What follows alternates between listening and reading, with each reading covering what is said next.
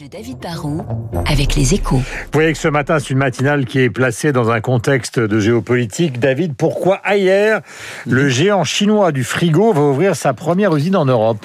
Alors Ayer, Guillaume, c'est un groupe incroyable. hein. C'est une ex-entreprise d'État chinoise partie de rien. Jusque dans les années 80, ces produits étaient mauvais et seuls les, les- les Chinois en achetaient parce qu'ils n'avaient pas le choix. hein. Mais, mais à l'image d'autres industriels chinois, le groupe a décidé d'investir, de monter en gamme et de partir à la conquête du monde. Il a commencé par tout miser sur les réfrigérateurs et d'abord sur les marchés des pays émergents. Et le succès a été au rendez-vous et aujourd'hui, bah, c'est le numéro un mondial du froid. C'est un groupe qui fait quand même plus de 25 milliards de chiffre d'affaires et qui donc peut commencer, ça doit être un chinois, à accélérer C'est en pour ça qu'ils investissent dans une usine européenne. Bah, ailleurs, c'est aussi la stratégie des petits pas.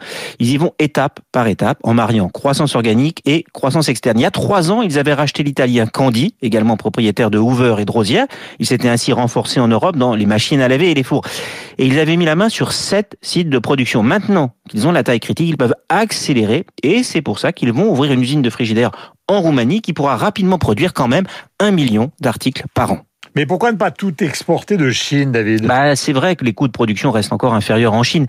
Mais comme le démontrent les soucis actuels dans le canal de, de, de Suez, hein, vient de nous parler euh, Dimitri, la mondialisation, ça peut s'enrayer. En plus, un réfrigérateur, c'est lourd et c'est plein de vite. En, en termes de transport, de logistique, c'est pas l'idéal de faire faire des milliers de kilomètres à un tel appareil qui, au final, en plus, ne coûte pas si cher que ça.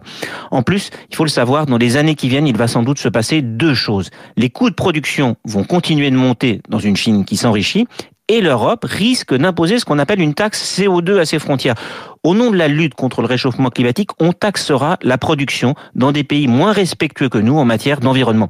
En investissant aujourd'hui en Europe, Ayer, qui est déjà le numéro 5 du marché, prépare en fait l'avenir.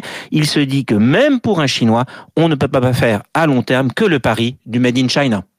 Il est 7h58. Merci, David. Nous avons rendez-vous avec la météo. Elle est importante aujourd'hui. Car c'est carrément l'été sur une grande partie de la France avec des températures, figurez-vous, largement supérieures à 20 degrés. Voici Lucille Bréau, la rédaction et le journal de 8 heures de Radio Classique. Manuel Valls vient de signer un livre inspiré pour, en tout cas, sa formule, pas une goutte de sang français de Romain Gary. C'est publié aux éditions Grasset. Il sera en direct et vous aurez